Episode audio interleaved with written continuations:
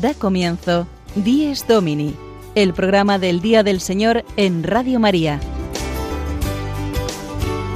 Un espacio dirigido por el Padre Mario Ortega. Un tiempo para compartir la alegría del discípulo de Cristo que celebra la resurrección de su Señor.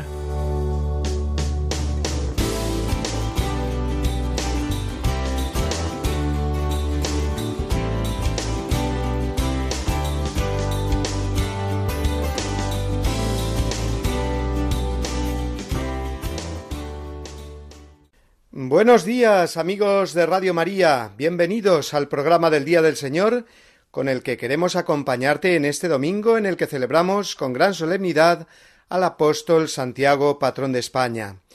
Todas las diócesis de nuestra querida nación miran hoy hacia el lugar donde se encaminan tantos peregrinos desde hace siglos, desde que apareciera en el campo de la estrella la tumba del apóstol santo, el primero que dio su vida por Cristo, Santiago el apóstol, y Santiago el santo lugar meta de bordones y vieiras, portados por jóvenes y mayores que esperan encontrar al final del camino una satisfacción que va más allá de la mera experiencia humana. Buscan un sentido al caminar de la vida. Y por eso pedimos hoy a Santiago, nuestro apóstol y patrón, por cada uno de nosotros y por España, nuestra patria, para que no se apaguen, por muy atacados que estén, nuestros valores cristianos que nos hacen vivir como hermanos y no como contrarios.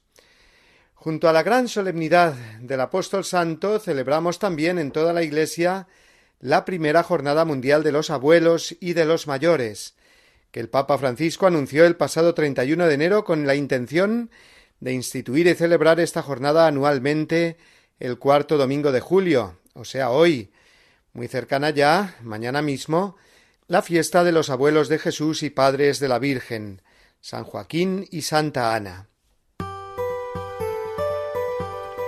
Estas dos celebraciones, eh, Santiago Apóstol y la Jornada de los Ancianos, ocuparán en la mayor parte de nuestro programa de hoy, en el que también contaremos, como cada semana, con la anécdota del Padre Julio Rodrigo y además hablaremos de la situación de los fieles católicos en Cuba, con las conocidas manifestaciones por la libertad y las represiones que la dictadura comunista ha llevado a cabo en las últimas semanas. Conoceremos esta realidad de primera mano gracias al testimonio del padre Ronaldo Montes de Oca, que fue colaborador de este programa hace unos años. También, ya que estamos viviendo desde antes de ayer los Juegos Olímpicos, vamos a poder comentar la relación entre la fe cristiana y el deporte. Y como siempre, contaremos con oraciones y canciones que nos ayudarán a introducirnos de lleno en este domingo 25 de julio. Comenzaremos ahora con el Evangelio de la liturgia de la palabra de hoy que escuchamos a continuación.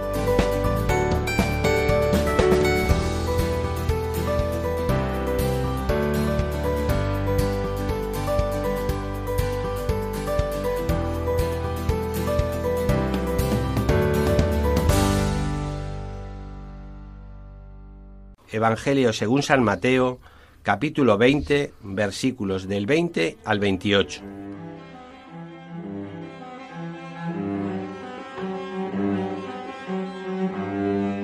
En aquel tiempo se acercó a Jesús la madre de los cebedeos con sus hijos y se postró para hacerle una petición. Él le preguntó, ¿Qué deseas? Ella contestó, Ordena que estos dos hijos míos se sienten en tu reino, uno a tu derecha y el otro a tu izquierda. Pero Jesús replicó, No sabéis lo que pedís. ¿Sois capaces de beber el cáliz que yo he de beber? Contestaron, Lo somos. Él les dijo, Mi cáliz lo beberéis, pero el puesto a mi derecha o a mi izquierda no me toca a mí concederlo. Es para aquellos para quienes lo tiene reservado mi Padre. Los otros diez que lo habían oído todo se indignaron contra los dos hermanos. Pero Jesús, reuniéndolos, les dijo, Sabéis que los jefes de los pueblos los tiranizan y que los grandes los oprimen. No será así entre vosotros. El que quiera ser grande entre vosotros, que sea vuestro servidor. Y el que quiera ser primero entre vosotros, que sea vuestro esclavo. igual que el Hijo del Hombre no ha venido para que le sirvan, sino para servir y dar su vida en rescate por muchos.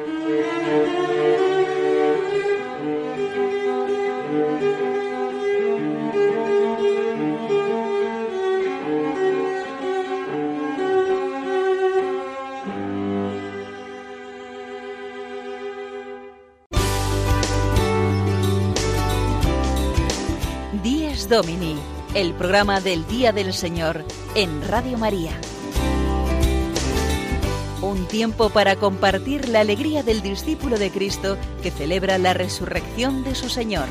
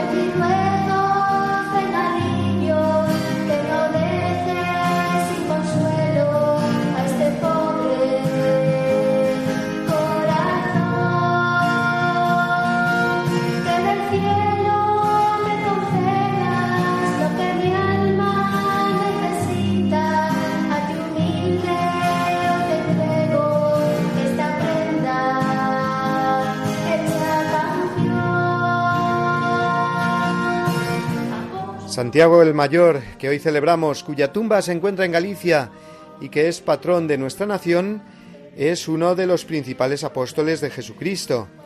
Junto con Juan, su hermano, y Pedro, son los elegidos por el Señor para acompañarle en momentos claves de su vida, como es el momento de la transfiguración o el de la oración en el huerto de los olivos. Todo empezó, como sabemos bien, a las orillas del lago de Galilea, donde los dos hermanos se encontraban con su padre Zebedeo. A la invitación del Señor, Juan y Santiago respondieron con generosidad. Ambos eran impetuosos, sin duda. El mismo Jesús les llama hijos del trueno. Y su madre también debía ser un trueno, porque ya conocemos aquel pasaje en el que esta mujer se presenta ante él pidiéndole ni corta ni perezosa, que sus hijos ocupen los primeros puestos en el reino que había venido Jesús a instaurar. La ocasión la aprovechó el Señor para enseñarles, a ellos y a nosotros, el verdadero sentido de reinar con Él, que no es otro que ser los primeros en servir a los demás. Y además les lanzó a Santiago y a Juan este reto ¿Sois capaces de beber el cáliz que yo he de beber? Estos aguerridos hermanos seguramente no entendieron el alcance de las palabras del Señor, que les estaba invitando a participar en su cruz redentora. Pero con generosidad y confianza en Dios dijeron que sí, que estaban dispuestos a una entrega total. Y así sucedió. Santiago fue el primer apóstol mártir decapitado por el rey Herodes Agripa, como leemos en el capítulo doce del libro de los Hechos pero antes eh, ya había entregado su vida completamente al apostolado, a llevar el Evangelio hasta los confines del mundo, como el Señor les había mandado, hasta el Finisterre, el final de la tierra, conocido hasta entonces por la parte occidental, que eran nuestras costas gallegas.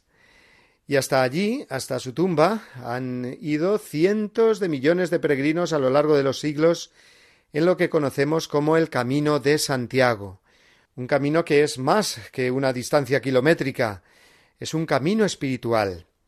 Supongo que conocéis, queridos oyentes, aquella magnífica película dirigida por Juan Manuel Cotelo hace unos años, que se titula Footprints, y que cuenta las peripecias de un grupo de jóvenes estadounidenses que peregrinó a Santiago guiados espiritualmente por un sacerdote español, el padre Sergio Muñoz Fita.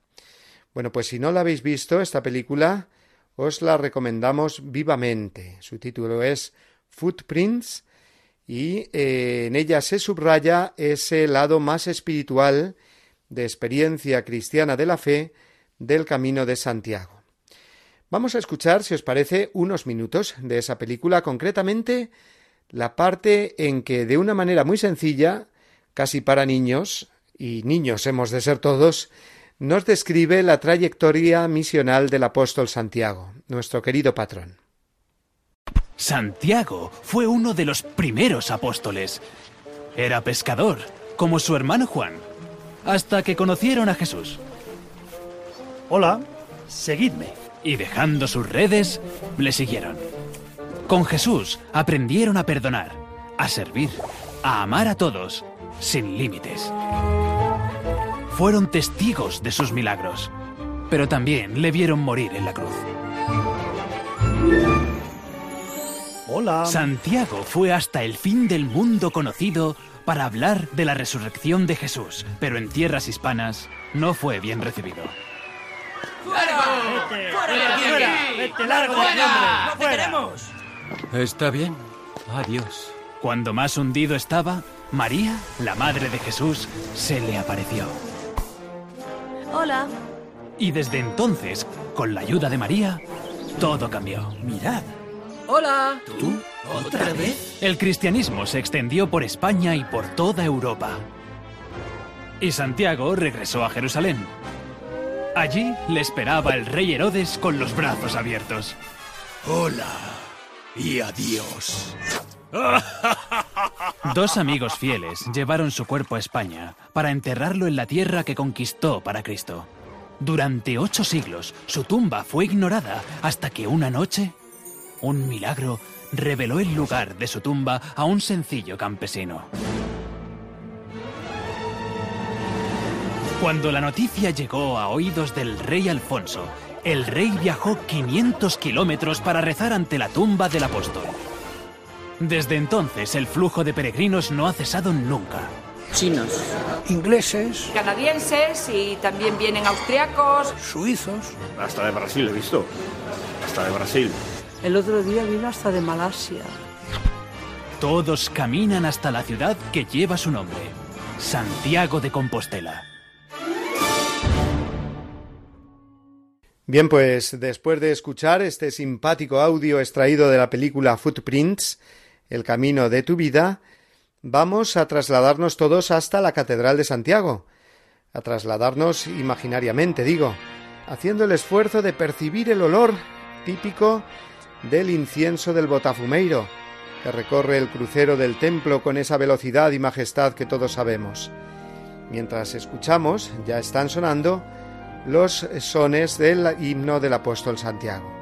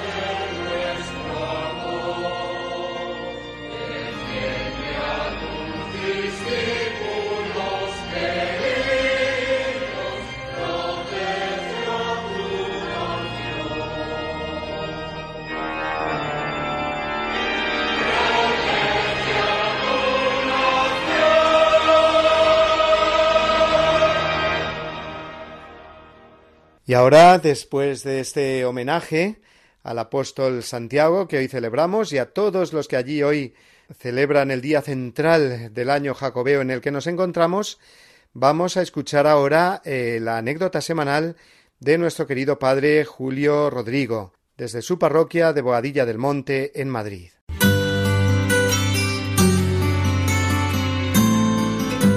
El domingo desde mi parroquia una reflexión a cargo del Padre Julio Rodrigo.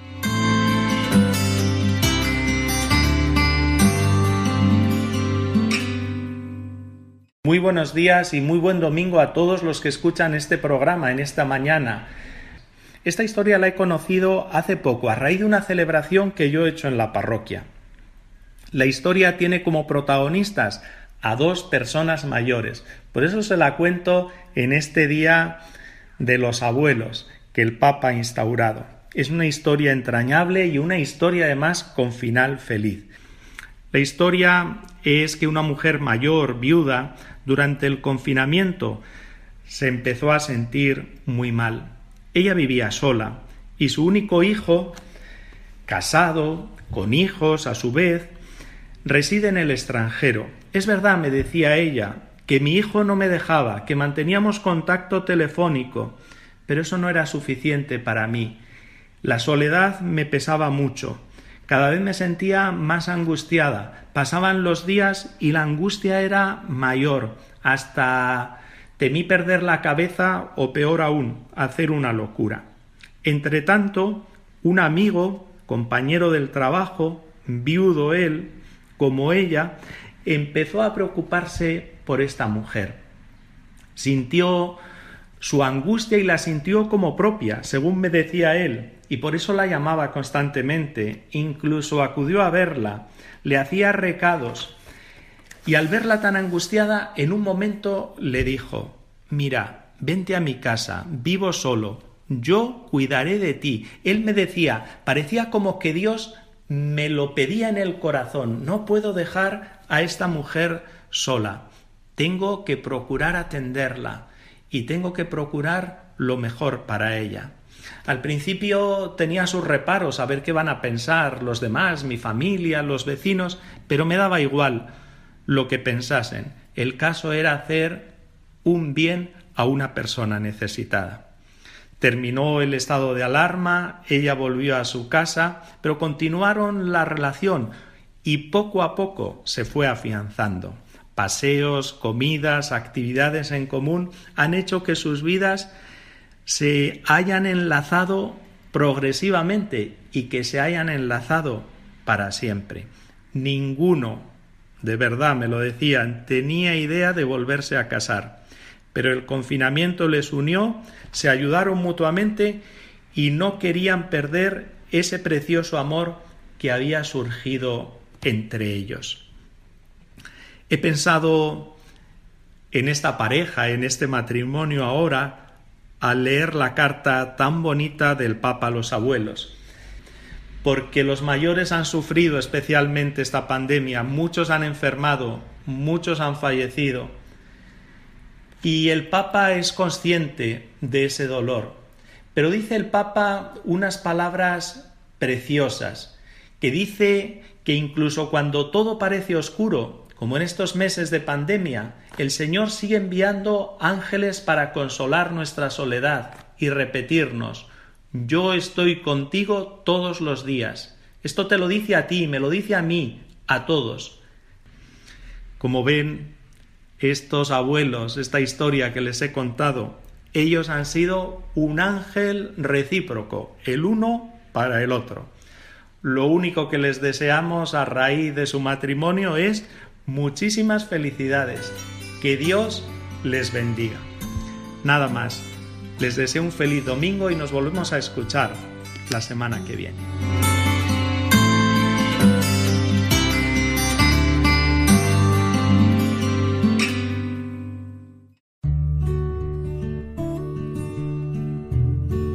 La celebración dominical del Día y de la Eucaristía del Señor tiene un papel principalísimo en la vida de la Iglesia.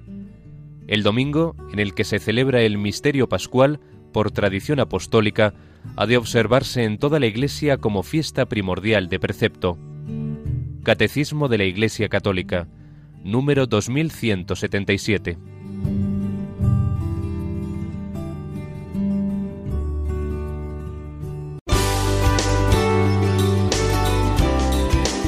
Díez Domini, el programa del Día del Señor en Radio María.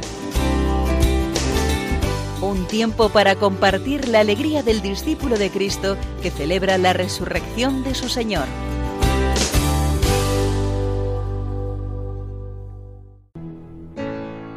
Mira al mañana ahora y no al ayer. Y a cosas que dejaste atrás. Y las palabras tiernas sin decir. Abrazos que no encontrarás. Rostros sin nombre van entre la gente. No hay nada cierto, todo es aparente. Yo tan solo tengo a mi vida. Vive ya, atrévete a vivir a fondo. Vive ya, que tus recuerdos van pasando. Vive ya, intenta dar a los demás de ti. Hasta cuando pienses que no tienes nada más. Yo estoy contigo todos los días. Estas palabras de Jesús antes de ascender a los cielos son hoy el lema elegido para la primera Jornada Mundial de los Abuelos y de los Mayores, la JMA, podríamos decir, haciendo uso de las siglas, con las que ya conocemos las famosas JMJ, de los jóvenes. Y es que el Papa Francisco ha querido así que haya también una celebración mundial cada año en la que se revalorice a los mayores en la Iglesia y la misión preciosa que siguen teniendo en el pueblo de Dios. Yo estoy contigo todos los días. Me parece muy sugerente el lema de esta jornada, porque no sólo hace referencia a la presencia del Señor en todas las etapas de la vida, también en la senectud, sino porque mm, indica también la fidelidad, la presencia fiel de los mismos abuelos y mayores ante las nuevas generaciones, los hijos, los nietos y hasta los bisnietos. Celebré hace poco el bautismo de un niño y se encontraban allí presentes nada menos que cinco bisabuelos de la criatura, lo cual es ciertamente un récord que me alegró muchísimo. Por eso la Jornada Mundial de los Abuelos y Mayores, que hoy celebramos en toda la Iglesia, es una estupenda noticia. Además, la Penitenciaría Apostólica ha concedido indulgencia plenaria a todas las personas ancianas que participen hoy en alguna de las celebraciones litúrgicas de esta jornada. Y también, atención, a las personas que se dedican al cuidado de nuestros mayores, que yo creo que pocas cosas puede haber más hermosas en una familia que querer, proteger y acompañar siempre a los abuelos. Su presencia y su testimonio es además un tesoro para los nietos. No queremos tampoco olvidar a todos los sacerdotes y consagrados ancianos, hombres y mujeres que han dado su vida por Cristo y por la Iglesia y que merecen todo nuestro aplauso y admiración. El Papa ha escrito un precioso mensaje para este día a todos los ancianos del mundo y lo ha hecho como uno de ellos, reconoce él mismo, con un estilo muy directo, sencillo y lleno de ternura. Queridos abuelos que nos escucháis, ¿os parece que leamos juntos este mensaje que el Papa os dirige? Pues vamos allá, aunque nos lleve ocho o diez minutos. Qué mejor que escuchar las palabras del Santo Padre hoy en homenaje a todos vosotros los que más juventud acumulada tenéis.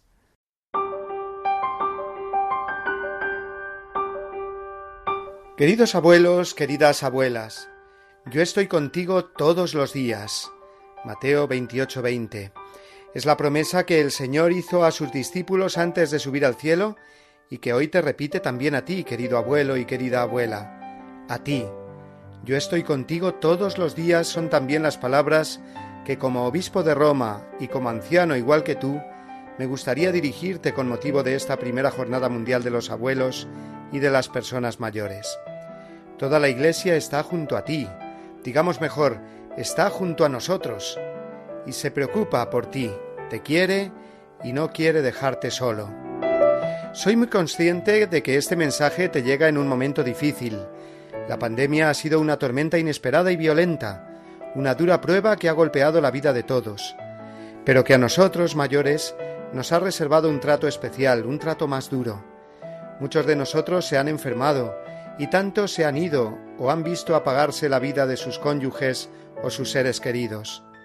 Muchos, aislados, han sufrido la soledad durante largo tiempo.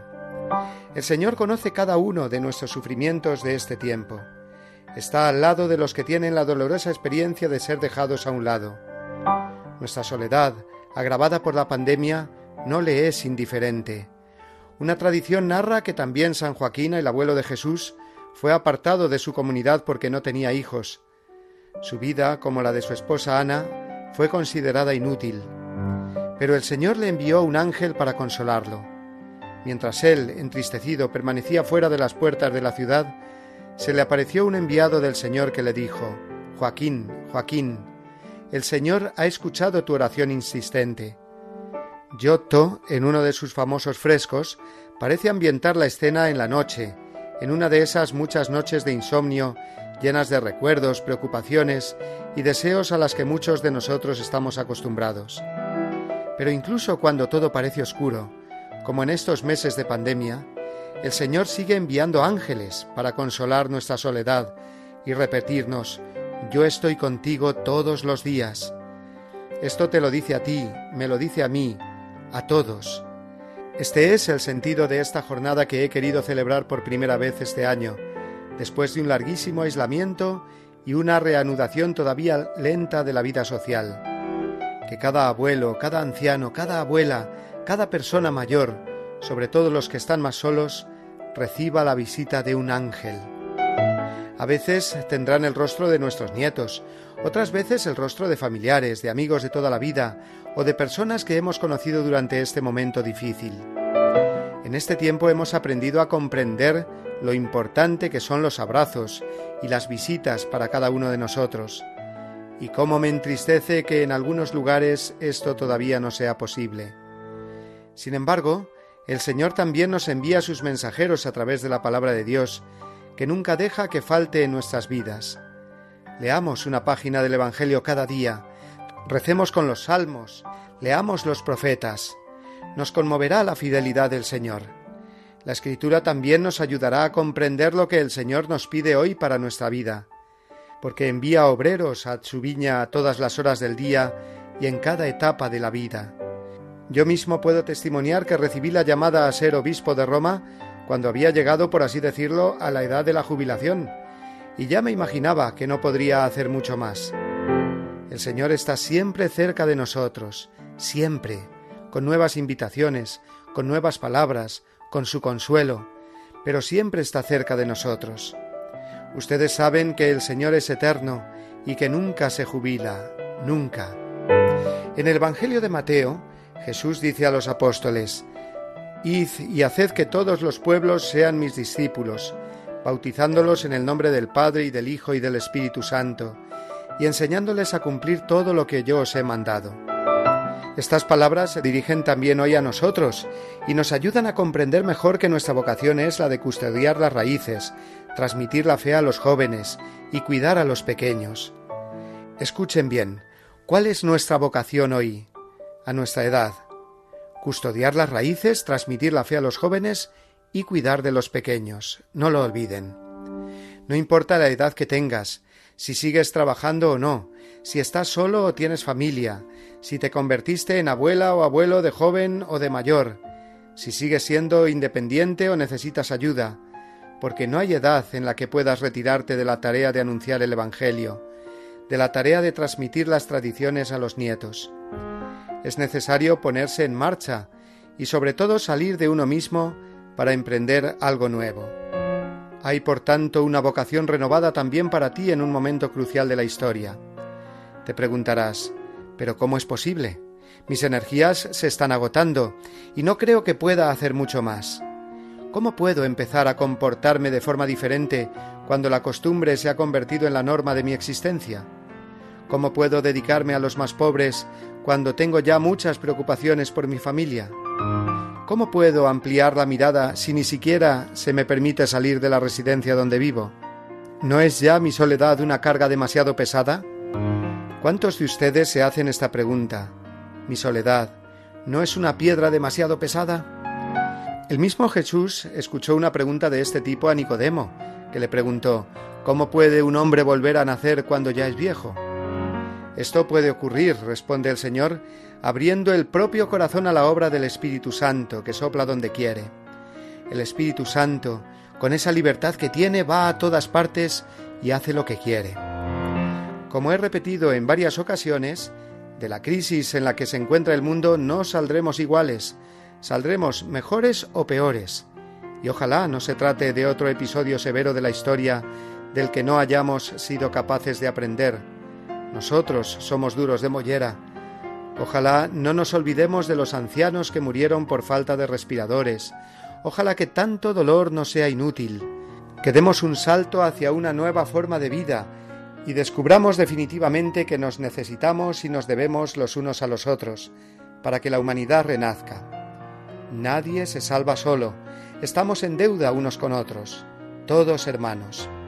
En esta perspectiva quiero decirte que eres necesario para construir, en fraternidad y amistad social, el mundo del mañana, el mundo en el que viviremos nosotros y nuestros hijos y nietos, cuando la tormenta se haya calmado. Todos somos parte activa en la rehabilitación y el auxilio de las sociedades heridas. Entre los diversos pilares que deberán sostener esta nueva construcción, hay tres que tú, mejor que otros, puedes ayudar a colocar tres pilares, los sueños, la memoria y la oración. La cercanía del Señor dará la fuerza para emprender un nuevo camino incluso a los más frágiles de entre nosotros, por los caminos de los sueños, de la memoria y de la oración. El profeta Joel pronunció en una ocasión esta promesa, sus ancianos tendrán sueños y sus jóvenes visiones. El futuro del mundo reside en esta alianza entre los jóvenes y los mayores. ¿Quiénes, sino los jóvenes, pueden tomar los sueños de los mayores y llevarlos adelante? Pero para ello es necesario seguir soñando. En nuestros sueños de justicia, de paz y de solidaridad está la posibilidad de que nuestros jóvenes tengan nuevas visiones y juntos podamos construir el futuro. Es necesario que tú también des testimonio de que es posible salir renovado de una experiencia difícil. Y estoy seguro de que no será la única, porque habrás tenido muchas en tu vida y has conseguido salir de ellas. Aprende también de aquella experiencia para salir ahora de esta. Los sueños, por eso, están entrelazados con la memoria. Pienso en lo importante que es el doloroso recuerdo de la guerra y en lo mucho que las nuevas generaciones pueden aprender de él sobre el valor de la paz y eres tú quien lo transmite, al haber vivido el dolor de las guerras. Recordar es una verdadera misión para toda persona mayor, la memoria, y llevar la memoria a los demás. Edith Brooke, que sobrevivió a la tragedia de la Shoah, dijo que incluso iluminar una sola conciencia vale el esfuerzo y el dolor de mantener vivo el recuerdo de lo que ha sido y continúa. Para mí, la memoria es vivir. También pienso en mis abuelos y en los que entre ustedes tuvieron que emigrar y saben lo duro que es dejar el hogar, como hacen todavía hoy tantos en busca de un futuro. Algunos de ellos tal vez los tenemos a nuestro lado y nos cuidan. Esta memoria puede ayudar a construir un mundo más humano, más acogedor. Pero sin la memoria no se puede construir. Sin cimientos nunca construirás una casa, nunca. Y los cimientos de la vida son la memoria. Por último, la oración. Como dijo una vez mi predecesor, el Papa Benedicto, santo anciano que continúa rezando y trabajando por la Iglesia, la oración de los ancianos puede proteger al mundo, ayudándole tal vez de manera más incisiva que la solicitud de muchos. Esto lo dijo casi al final de su pontificado en 2012. Es hermoso. Tu oración es un recurso muy valioso es el pulmón del que la Iglesia y el mundo no pueden privarse. sobre todo en este momento difícil para la humanidad, mientras atravesamos todos en la misma barca el mar tormentoso de la pandemia, tu intercesión por el mundo y por la Iglesia no es en vano, sino que indica a todos la serena confianza de un lugar de llegada. Querida abuela, querido abuelo, al concluir este mensaje quisiera señalarte también el ejemplo del beato y próximamente santo Carlos de Foucault. Vivió como ermitaño en Argelia y en ese contexto periférico dio testimonio de sus deseos de sentir a cualquier ser humano como un hermano. Su historia muestra cómo es posible, incluso en la soledad del propio desierto, interceder por los pobres del mundo entero y convertirse verdaderamente en un hermano y una hermana universal. Pido al Señor que, gracias también a su ejemplo, cada uno de nosotros ensanche su corazón y lo haga sensible a los sufrimientos de los más pequeños y capaz de interceder por ellos. Que cada uno de nosotros aprenda a repetir a todos y especialmente a los más jóvenes esas palabras de consuelo que hoy hemos oído dirigidas a nosotros. Yo estoy contigo todos los días. Adelante y ánimo. Que el Señor los bendiga. Dado en Roma, San Juan de Letrán, 31 de mayo, fiesta de la visitación de la Bienaventurada Virgen María. Papa Francisco.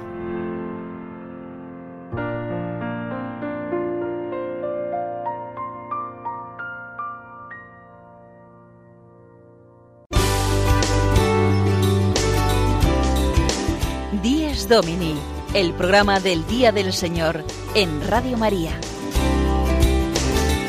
Un tiempo para compartir la alegría del discípulo de Cristo que celebra la resurrección de su Señor.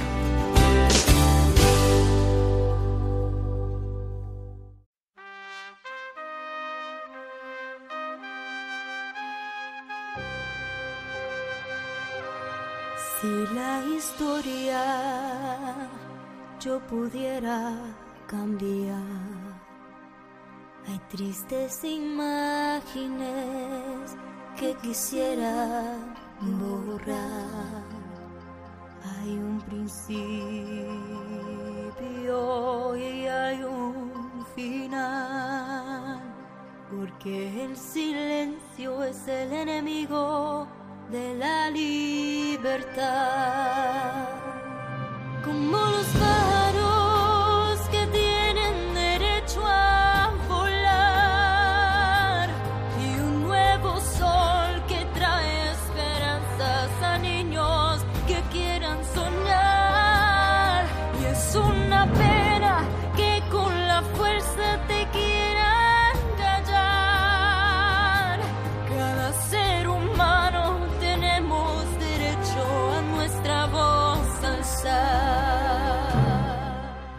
las últimas semanas nos han sobrecogido las escenas vividas en Cuba, una isla que durante mucho tiempo perteneció a España y por lo tanto, lógicamente, somos más sensibles a lo que allí está sucediendo. El pueblo cubano que quiere libertad ante una dictadura que lleva negándosela desde hace ya la friolera de 62 años, con la revolución castrista que tuvo lugar en el año, recordémoslo, 1959. La Iglesia ha sido durante estas más de seis décadas una de las principales víctimas de este régimen dictatorial, que ha negado sistemáticamente la libertad religiosa a los cubanos. Recordemos las palabras dirigidas por San Juan Pablo II en aquella histórica visita que hizo a La Habana en 1998, en la primera visita que un pontífice realizaba a la isla. Escuchemos su voz. Cabe recordar que un Estado moderno no puede hacer del ateísmo o de la religión uno de sus ordenamientos políticos. Que Cuba se abra con todas sus magníficas posibilidades al mundo y que el mundo se abra a Cuba. No dejen para mañana el construir una sociedad nueva, donde los sueños más nobles no se frustren y donde ustedes puedan ser los protagonistas de la historia. Juan Pablo, amigo. Con esta fuerza y convencimiento el santo Papa polaco logró, por ejemplo, que a partir de entonces se considerara en Cuba fiesta la Navidad.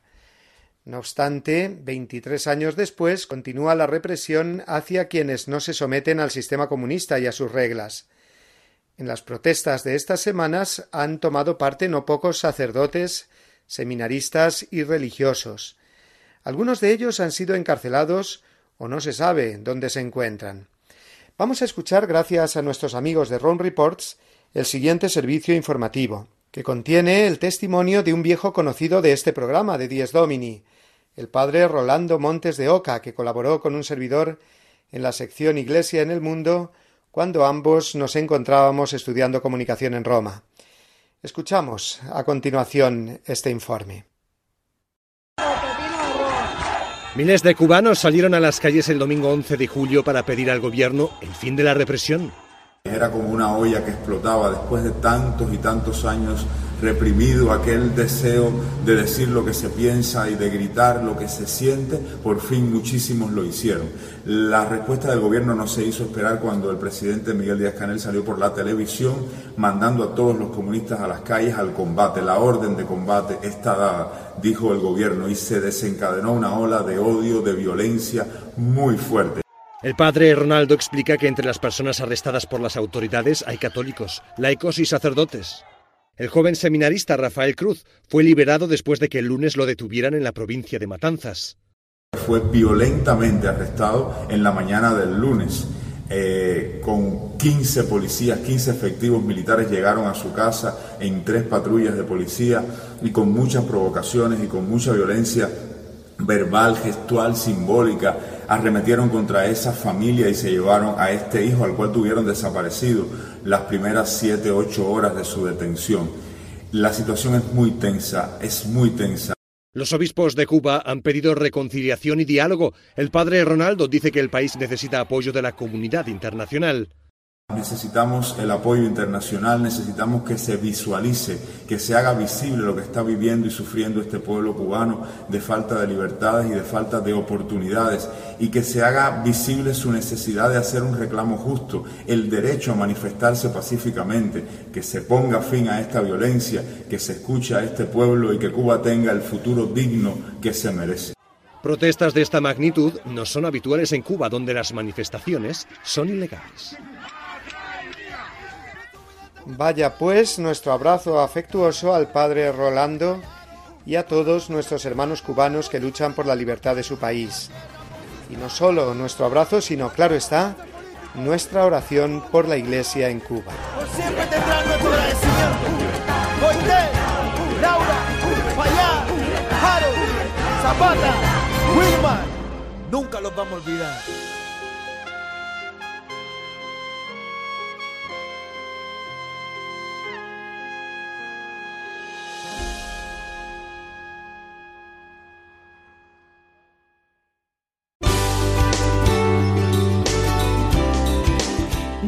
Domini, el programa del Día del Señor en Radio María. Un tiempo para compartir la alegría del discípulo de Cristo que celebra la resurrección de su Señor.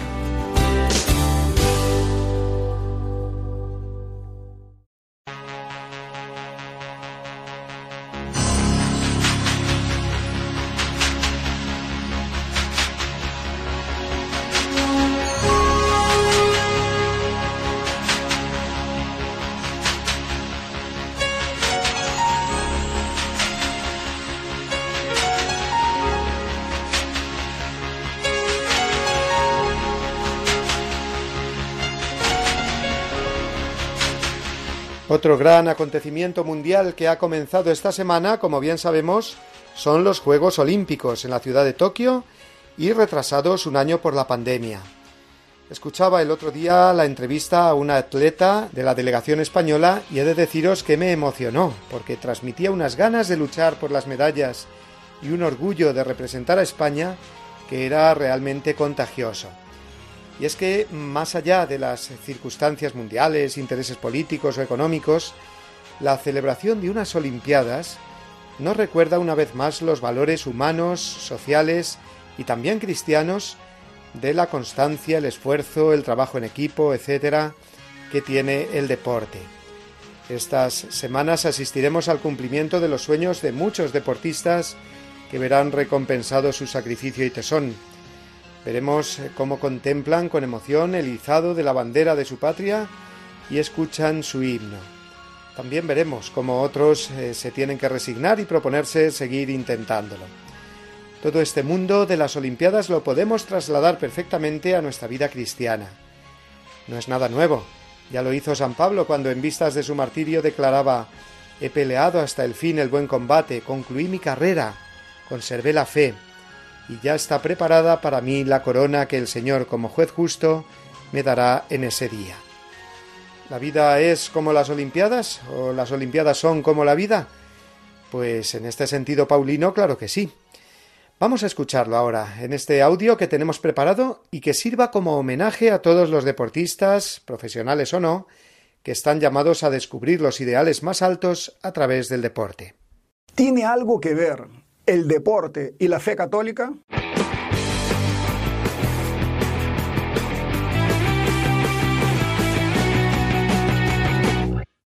Sí, tiene muchísimo que ver.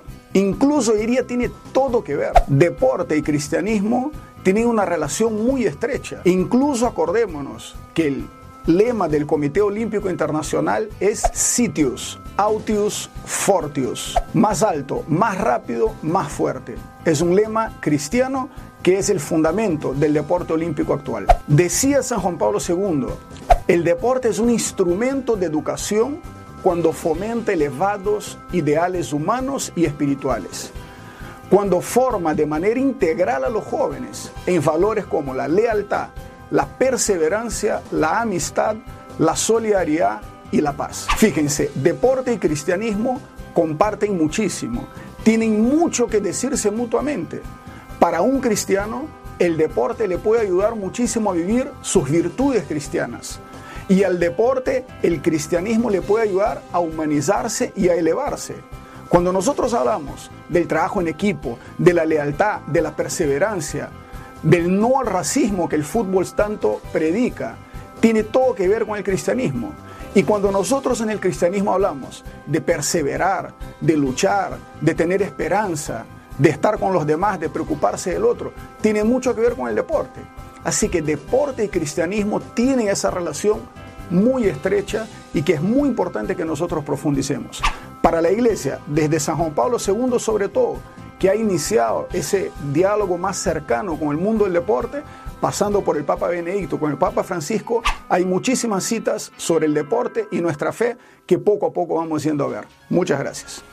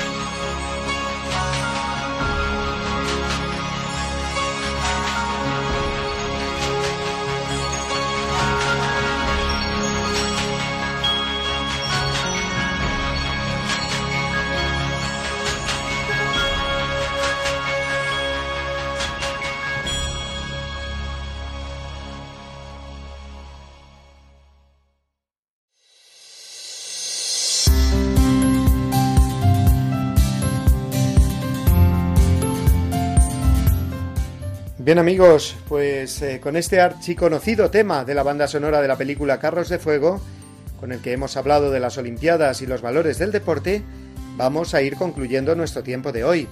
Hemos hablado ante todo del gran santo y patrón de nuestra nación, que es Santiago Apóstol.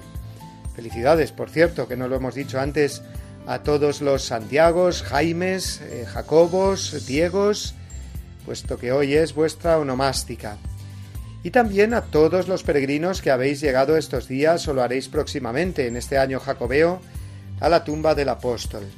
Dadle un abrazo de nuestra parte, nunca mejor dicho. También hemos recordado que estamos celebrando hoy la Jornada Mundial de los Abuelos y Mayores.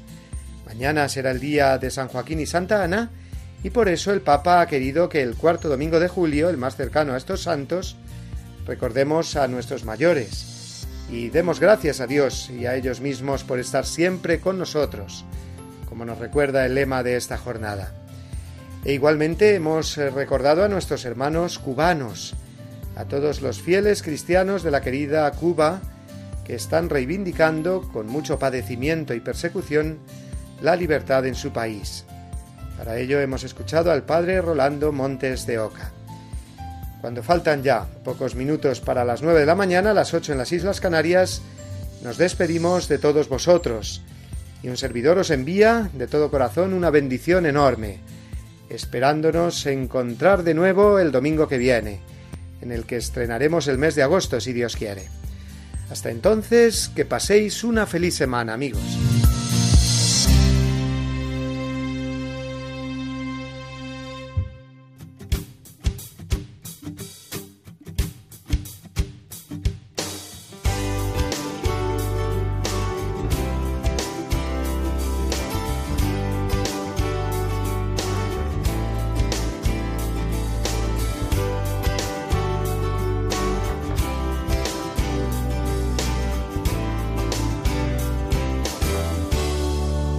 Y así termina Dies Domini, el programa del Día del Señor en Radio María.